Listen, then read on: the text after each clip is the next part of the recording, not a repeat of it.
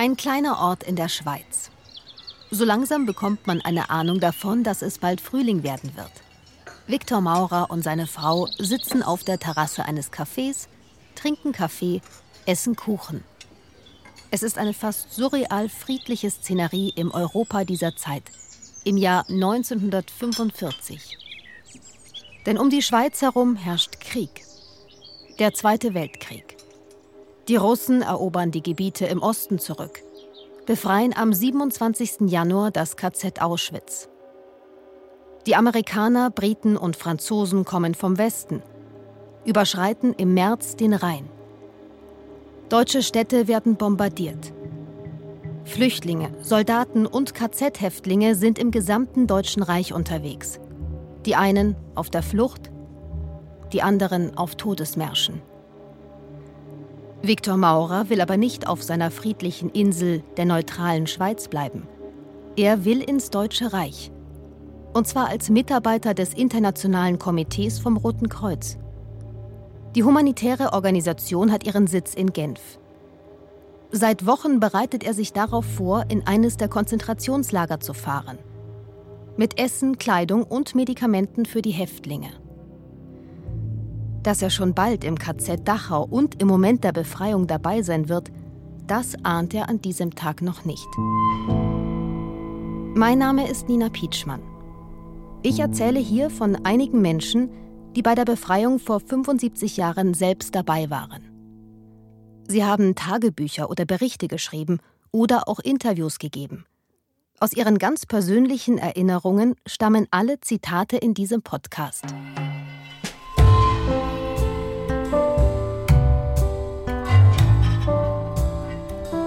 Die Befreiung die letzten Stunden in den Konzentrationslagern Flossenbürg und Dachau. Ein Podcast von Bayern 2. In den letzten beiden Folgen ging es um die Befreiung des KZ Flossenbürg. Das war am 23. April 1945. Zur gleichen Zeit ist das Konzentrationslager in Dachau noch immer in der Hand der SS. Aber nicht mehr lange. Auch die Häftlinge im Lager merken, dass ein Ende naht. Nur was bedeutet das für sie? Sie müssen selbst von innen heraus etwas unternehmen. Bei der Befreiung wird auch Viktor Maurer vom Roten Kreuz eine wichtige Rolle spielen. Es ist Ende April. Viktor Maurer befindet sich im Deutschen Reich, mitten in Oberbayern in der Nähe des Staffelsees. Ein Blick zurück. Die Schweiz im Zweiten Weltkrieg. Ein neutrales Land, das von Hitler-Deutschland mehr oder weniger in Ruhe gelassen wird.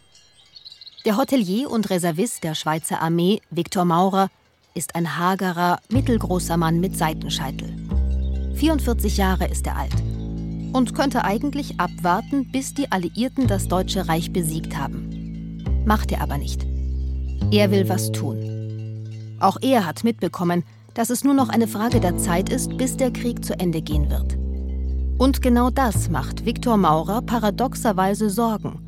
So beschreibt das zumindest später sein Sohn in einer Biografie über seinen Vater. Denn wenn die Alliierten immer näher kommen, was bedeutet das für das Leben und die Sicherheit der Häftlinge in den Konzentrationslagern? Nichts Gutes, befürchtet Viktor Maurer. Er glaubt nicht, dass die Nationalsozialisten Zehntausende Zeugen ihrer Gräueltaten am Leben lassen. Damit hat er recht. Was er nicht weiß? Schon im Juni 1944 hat SS-Reichsführer Heinrich Himmler den Befehl erlassen, dass kein KZ-Häftling den Alliierten lebend in die Hände fallen darf. Auch wenn dieser Befehl streng geheim war, er ist im KZ Dachau trotzdem durchgesickert, wie bei dem Häftling Arthur Hulot. Er ist Belgier, 31 Jahre alt, Journalist, Radioreporter und Dichter. Er war im belgischen Widerstand und wird deswegen Ende 1941 verhaftet. Ein Jahr später kommt er nach Dachau. Bei seiner Ankunft wiegt er nur noch 52 Kilo, bei einer Körpergröße von fast zwei Metern. Sein ohnehin schon schmales Gesicht wirkt so noch schmaler. In Dachau arbeitet er bald auf der Krankenstation und schreibt heimlich Tagebuch. Er versteckt es mal an der Decke seiner Baracke, mal sogar in einem Sarg. Am 21. April notiert er, die verschiedensten Gerüchte sind im Umlauf. Massendeportationen nach Tirol oder in die Schweiz. Eine weitere Version, nur die Deutschen werden verlegt. Dagegen steht die Meinung derjenigen, die annehmen, dass Dachau dort bleibt, wo es ist und offiziell den Alliierten übergeben wird. Die allgemeine Erregung wird durch bizarre Anordnungen, von denen man nicht weiß, wo sie herkommen, noch geschürt. An einem Tag wird ein Verzeichnis der eventuell zu deportierenden Franzosen angefertigt. Am nächsten Tag die Anzahl der zu deportierenden Juden festgelegt. Die größten Pessimisten sprechen natürlich von einer Liquidierung Dachaus, nach dem klassischen Muster. Massenexekution oder Gaskammer. Arthur Hulot und die anderen Häftlinge fragen sich, was passiert eigentlich, wenn die SS das Lager sich selbst überlässt? Schon jetzt leiden die Häftlinge extrem unter Hunger und Krankheiten. Ohne die Lebensmittelpakete, die das Rote Kreuz in die Konzentrationslager schickt, würde es vielen noch schlechter gehen. Für die Ausgabe der Pakete an die belgischen Häftlinge ist Arthur Hulot zuständig. Heute gelang es mir endlich, ein Paket pro Mann zu verteilen. Aber in den Strafblöcken krepiert man buchstäblich vor Hunger. Trotzdem trifft man jeden Tag gut informierte Leute, die verkünden, dass sich das Rote Kreuz um die Lebensmittelversorgung in Dachau kümmern wird. Im Konzentrationslager hoffen die Häftlinge also auf Unterstützung durch das Rote Kreuz. Die humanitäre Organisation hat ihren Hauptsitz in der Schweiz und ihre Aufgabe ist es, das Leben und die Würde der Menschen in Kriegszeiten zu schützen.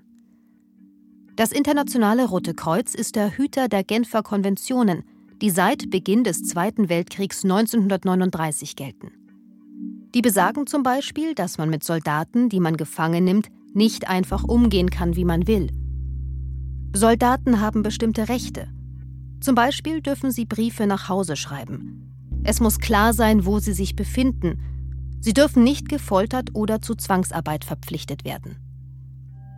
Die Listen mit den Gefangenen sammelt das Rote Kreuz in Genf und kümmert sich darum, dass Lebensmittelpakete verschickt werden und besucht auch mehr oder weniger regelmäßig solche Gefangenenlager. Die Nationalsozialisten aber scheren sich überhaupt nicht um die Konventionen, sondern finden Mittel und Wege, um sie zu umgehen. Sie foltern und töten Kriegsgefangene, politische Häftlinge und auch die Zivilbevölkerung in den besetzten Gebieten. Und das so geschickt, dass viele davon erstmal gar nichts mitbekommen und der NS-Propaganda auf den Leim gehen.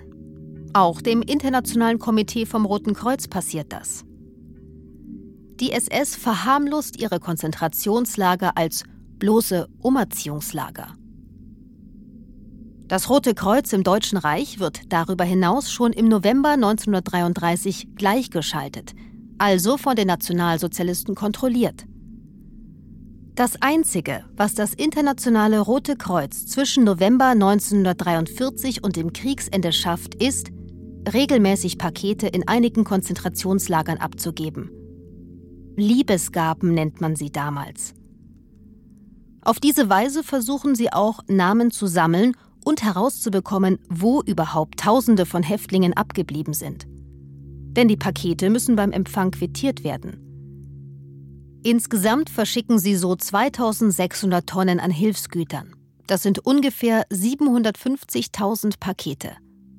Doch wie es den Häftlingen vor Ort wirklich geht, davon erfährt das Rote Kreuz nichts. Auch für den belgischen Häftling Arthur Hulot sind die Pakete vom Roten Kreuz das einzige Signal von draußen. In seinem Tagebuch schreibt er immer wieder davon, was für Lichtblicke das für ihn sind. Falls sie denn bei den Häftlingen ankommen. Denn ob Pakete überhaupt verteilt werden oder nicht, entscheidet ganz allein und sehr willkürlich die SS. Am 21. April 1945 notiert Arthur Hulot. Die Pakete werden seit zwei Wochen nicht mehr ausgeliefert. Ein Grund dafür wird nicht genannt. Man vermutet, dass es sich darum handelt, eine Lebensmittelreserve für das Lager anzulegen, für den Fall, dass es, sich selbst überlassen, über keine Nahrungsmittel mehr verfügen würde. Die Situation spitzt sich immer mehr zu. Der Kanonendonner kommt näher. Das Essen wird weniger. Die Befehle der SS werden konfuser. Die Arbeitskolonnen rücken nicht mehr aus. Dafür kommen immer mehr geschwächte Häftlinge aus anderen, aufgelösten Konzentrationslagern an. Arthur Hulot und einige andere merken deutlich, dass das Ende naht. In welcher Form auch immer. Auf der Krankenstation, wo auch Arthur arbeitet, schließen sich heimlich mehrere Häftlinge zusammen. Sie kommen aus unterschiedlichen Ländern, aber haben ein gemeinsames Ziel. SS-Befehle sabotieren. Sie verstecken Häftlinge, die zum Todesmarsch antreten sollen, oder versorgen die völlig ausgehungerten Gefangenen aus anderen Lagern mit Essen und einem Schlafplatz. Sie beschließen, Widerstand zu leisten, sollten die Gerüchte stimmen, dass die SS eine große Vernichtungsaktion beginnen will.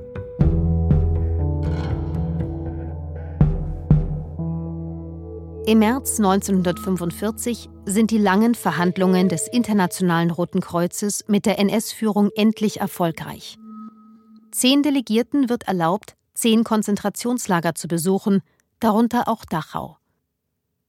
Sie dürfen die Lager betreten, Nahrungsmittel und Medikamente persönlich ausgeben und Gespräche mit den Gefangenen führen. Es gibt seitens der Deutschen nur eine Bedingung. Die Delegierten müssen bis zur Beendigung der Zitat Feindseligkeiten im Lager bleiben. Viktor Maurer ist Teil dieser besonderen Mission.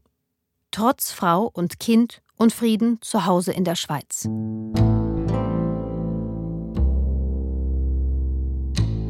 Währenddessen spitzt sich die Lage in Dachau immer mehr zu. Am 23. April, also dem Tag, an dem das KZ Flossenbürg befreit wird, schreibt Arthur Hulot in sein Tagebuch. Die Aufregung wächst. Auf beiden Seiten der Barrikaden. Das Krematorium und die Besoldungsstelle sind vermint. Wird beides heute Nacht oder morgen in die Luft gehen? Die Verrücktesten sind liquidiert. Die Juden zum Transport versammelt. Die Abfahrt wird aufgrund der Häufigkeit und Heftigkeit der Sturzbombenangriffe beschleunigt vorangetrieben. Der Wettlauf mit der Uhr geht weiter. Vielleicht kommt heute Nacht der Befehl zur Evakuierung. Der Befehl. Aber die praktische Ausführung? Mehr als problematisch. Warten. Schon seit Wochen werden Konzentrationslager nach und nach evakuiert. Vor allem die jüdischen Häftlinge von einem KZ zum nächsten getrieben, entweder zu Fuß oder eingepfercht in Güterwaggons. Niemand soll den Alliierten in die Hände fallen. Keine Zeugen ist der Befehl. In Dachau werden auch am 26. April tausende Juden auf dem Appellplatz versammelt und auf den letzten großen Todesmarsch geschickt.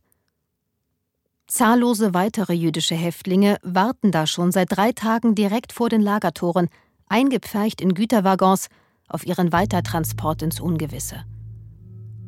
Widerstandskämpfer Arthur Hulot schreibt an diesem Tag in sein Tagebuch. Schlimmer Tag.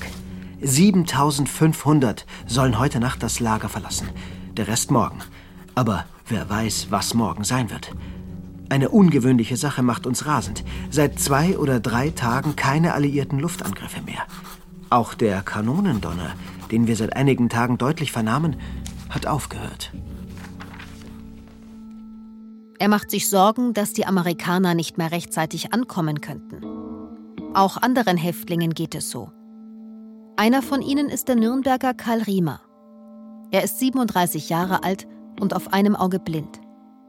Eigentlich ist er von Beruf Elektriker und Mitglied der KPD, der Kommunistischen Partei Deutschlands.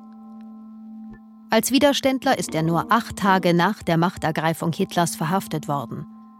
Seit April 1933 ist er nun schon in Dachau. Zwölf lange Jahre. Dort arbeitet er wie Arthur Hulot auf der Krankenstation und gehört wie Hulot zu denen, die was unternehmen wollen. Die Gerüchte und die Ungewissheit machen ihm Sorgen. 25. April 1945. Das gesamte Lager ist in heller Aufregung. Eine Parole jagt die andere. Wir werden verschleppt. Nein, das Rote Kreuz hat das Lager übernommen. Das Lager ist wie mit Hochspannung geladen. Es herrscht eine fürchterliche Atmosphäre. Karl Riemer und einige seiner Kameraden wollen fliehen und den Amerikanern entgegenlaufen. Heimlich bereiten sie ihre Flucht vor. Sie horten Essen als Proviant und versuchen Zivilkleidung aufzutreiben, damit sie unterwegs nicht sofort auffallen. Dann warten sie auf eine gute Gelegenheit. Und die kommt am 26. April. Die Waggons mit den jüdischen Gefangenen, die Hulot in seinem Tagebuch erwähnt, stehen immer noch vor den Toren des KZ und warten auf ihre Abfahrt. Karl Riemer und einige andere bekommen den Befehl, die Häftlinge in den Waggons mit Lebensmitteln zu versorgen. Sie sollen dafür die alten Pakete vom Roten Kreuz aus dem Keller unter den Wirtschaftsgebäuden holen. Kartons, die nie verteilt worden sind. Im Keller zeigt sich, viele der Pakete sind bereits geöffnet und geplündert von der SS. Um das zu vertuschen, bekommen die Häftlinge um Karl Riemer gleich noch einen Befehl. Die leeren Kartons verbrennen, um Spuren zu beseitigen. Der SS-Mann, der diese Aktion bewachen soll, weiß von den Fluchtplänen der Gruppe um Karl Riemer. Der Wachmann will bei der Gelegenheit seine eigene Haut retten und selbst fliehen, damit er nicht von den Amerikanern verhaftet wird. So verlassen Karl Riemer und 14 andere am späten Nachmittag des 26. April 1945 das Lager, um außerhalb die Kartons zu verbrennen. Kaum haben sie das Tor hinter sich, laufen sie los. Und fast einer SS-Streife in die Arme. Durch eine SS-Streife wurden wir an der Amper versprengt. Die ersten zehn Mann versuchten ihren Weg allein zu machen. Wir übrigen fassten den Beschluss, bis 21 Uhr im Walde dicht hinter dem Lager zu kampieren, um die Dunkelheit abzuwarten, um dann unsere Flucht fortzusetzen. Wir gingen von der Auffassung aus, dass uns niemand zutrauen würde, dass wir dicht am Lager bleiben würden. Das Wetter wurde immer günstiger für unser Vorhaben. Dichte Nebel zogen über den Flusswiesen auf. Der Fischersteig, unser Weg, konnte nur auf kurze Strecken übersehen werden. Während sie im Wald warten, versuchen sie, die letzten KZ-Aufnäher und Beschriftungen an ihren Kleidern zu entfernen. Sie beschließen, auf der Straße zwischen Freising und Pfaffenhofen die amerikanischen Linien zu erreichen. Gegen 9 Uhr abends laufen sie los. Es ist dunkel. Es ist neblig. Karl Riemer und ein Mithäftling, der 60-jährige Nikolaus Hausner, sollen vorangehen. Eine Vorsichtsmaßnahme. Sie sind von ihrem Äußeren am unauffälligsten, schreibt Riemer. Im ersten größeren Ort, Ampermoching, sehen sie überall SS-Streifen.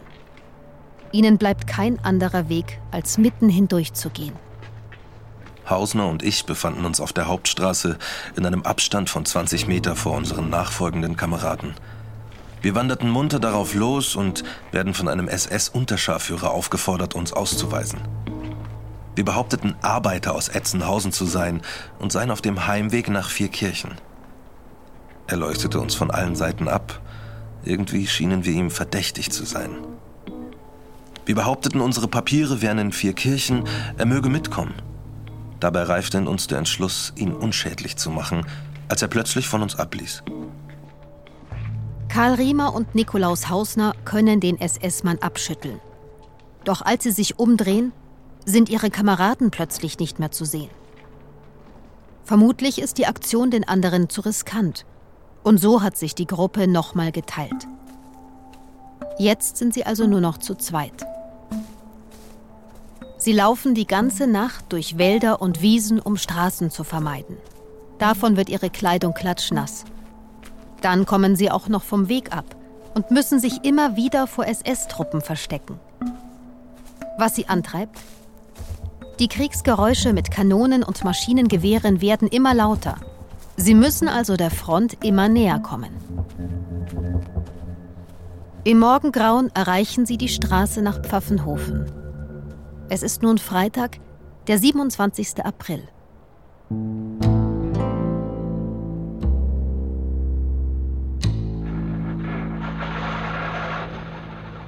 In der Zwischenzeit im oberbayerischen Uffing am Staffelsee, Hauptquartier des Roten Kreuzes. Am 28. April 1945 macht sich der Schweizer Delegierte Viktor Maurer auf den Weg ins KZ Dachau.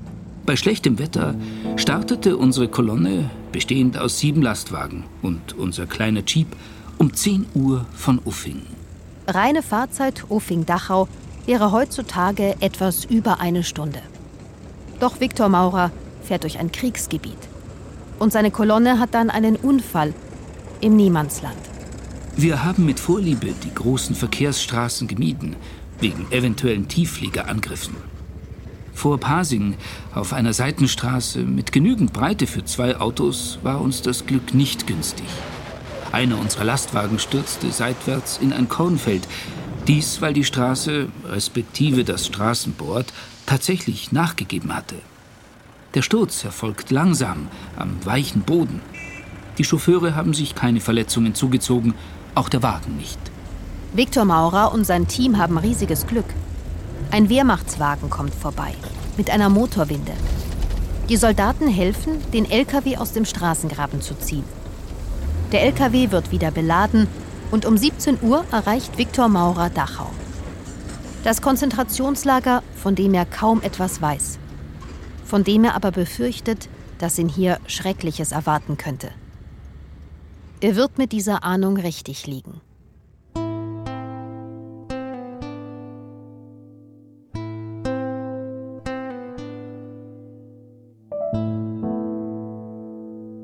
Von außen ist vom KZ Dachau erstmal nicht viel zu sehen. Es ist umgeben von einer Mauer mit mehreren Wachtürmen. Dahinter ein Patrouillenweg, dann ein elektrisch geladener Stacheldrahtzaun und ein innerer Graben. Das Lager ist Ende April völlig überfüllt. Ursprünglich sollten hier 6000 Häftlinge unterkommen. Doch jetzt sind hier rund 32.000 Menschen eingepfercht. Vor Wochen schon ist hier auch eine Fleckfieberepidemie ausgebrochen. Die Häftlinge sind am Verhungern. Täglich sterben Dutzende Menschen. All das weiß Viktor Maurer nicht, als er am Spätnachmittag vor dem Lager steht und darauf wartet, dass er beim SS-Kommandanten vorsprechen kann. Sein Sohn berichtet später, dass Viktor Maurer sehr wohl den Gestank aus dem Lager wahrgenommen hat. Der Gestank von zu vielen Menschen, zusammengepfercht auf zu kleinem Raum und vor allem von Leichen. Überall im Lager liegen Tote. Das Krematorium ist seit dem Winter 1945 nicht mehr in Betrieb. Das Brennmaterial ist ausgegangen.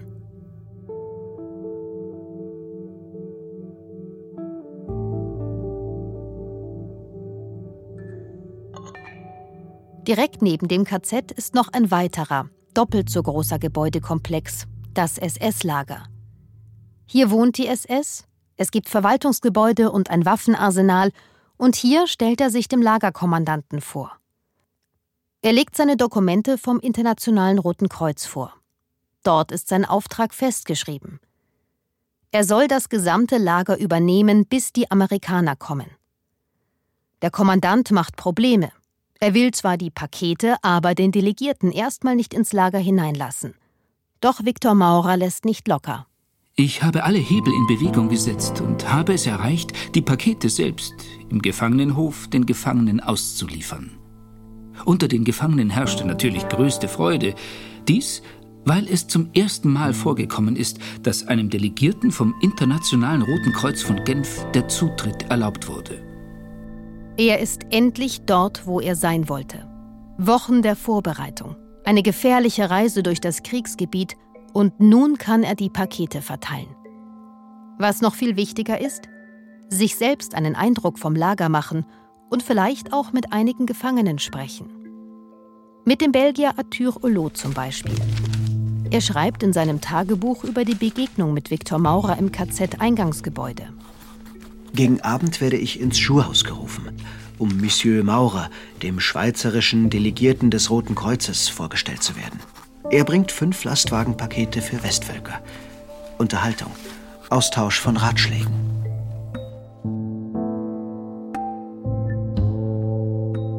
Es ist Samstag, der 28. April 1945.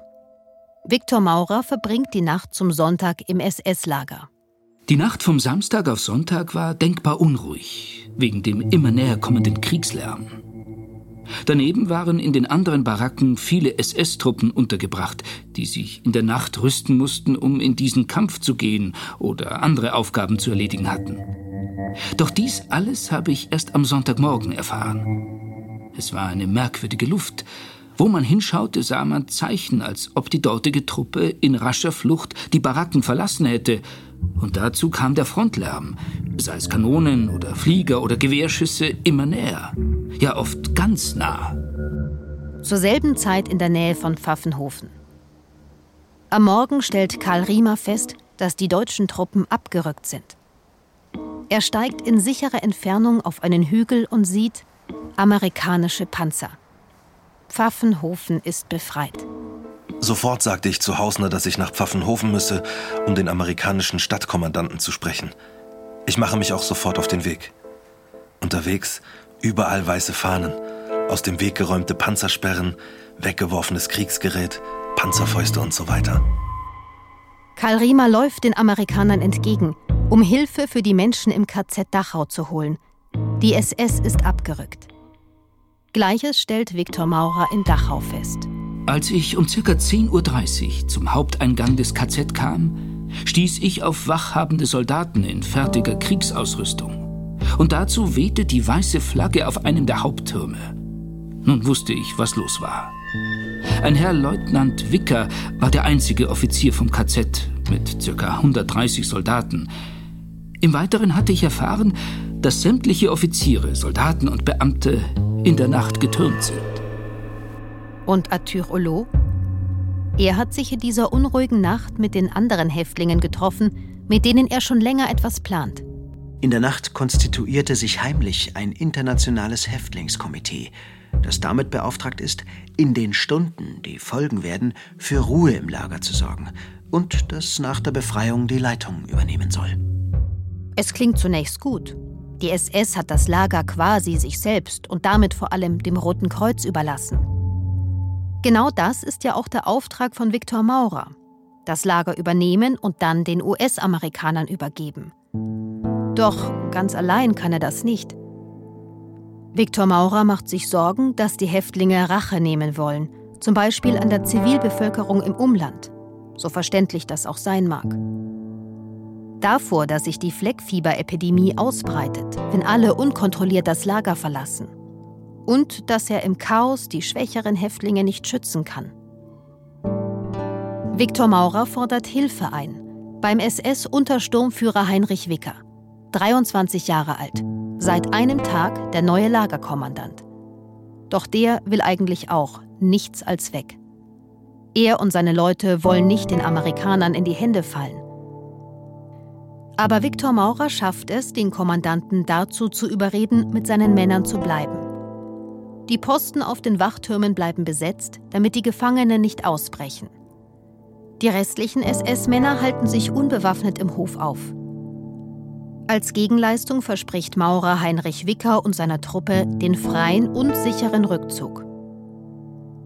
Und dann gegen 17 Uhr, an diesem Sonntag, den 29. April 1945. Die Amerikaner kommen am Konzentrationslager Dachau an. Der Kriegslärm wurde unerträglich. Ich merkte, dass er vor den Mauern des KZ angekommen war. Und ich entschloss mich zu Folgendem. Ich nahm einen Besenstiel und befestigte eine weiße Serviette daran. Ich bat den deutschen Offizier, mich zu begleiten. So verließen wir das Haupttor des KZ. Die Kugeln pfiffen nur so. Einige Momente später sah ich eine kleine motorisierte amerikanische Abteilung. Durch mein Winken mit der weißen Flagge lenkte ich deren Aufmerksamkeit auf uns. Wir waren bald umstellt von verschiedenen amerikanischen Militärautos. Da stehen diese zwei Männer also vor dem Lager. Viktor Maurer mit selbst gebastelter Fahne, einer Binde des Roten Kreuzes um den Oberarm, im Dreiteiler mit Krawatte. Und der großgewachsene Heinrich Wicker in der gestärkten, sauberen SS-Uniform. Ihnen gegenüber vornehmlich junge US-Soldaten in staubiger Kampfmontur, die Waffen im Anschlag.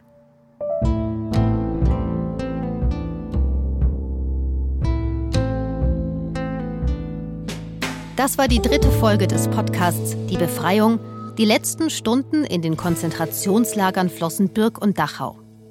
Mein Name ist Nina Pietschmann. In der nächsten Folge hören wir, ob Viktor Maurers Plan aufgeht und ob es Karl Riemer gelingt, mit den Amerikanern zu sprechen und sie nach Dachau zu holen. Und ob das überhaupt noch notwendig ist. Wie erlebt Arthur Olo die Befreiung?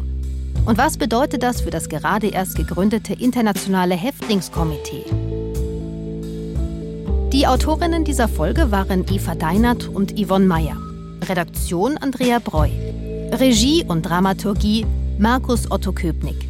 Musik und Mischung Dagmar Petrus. Mastering Martha Bahr.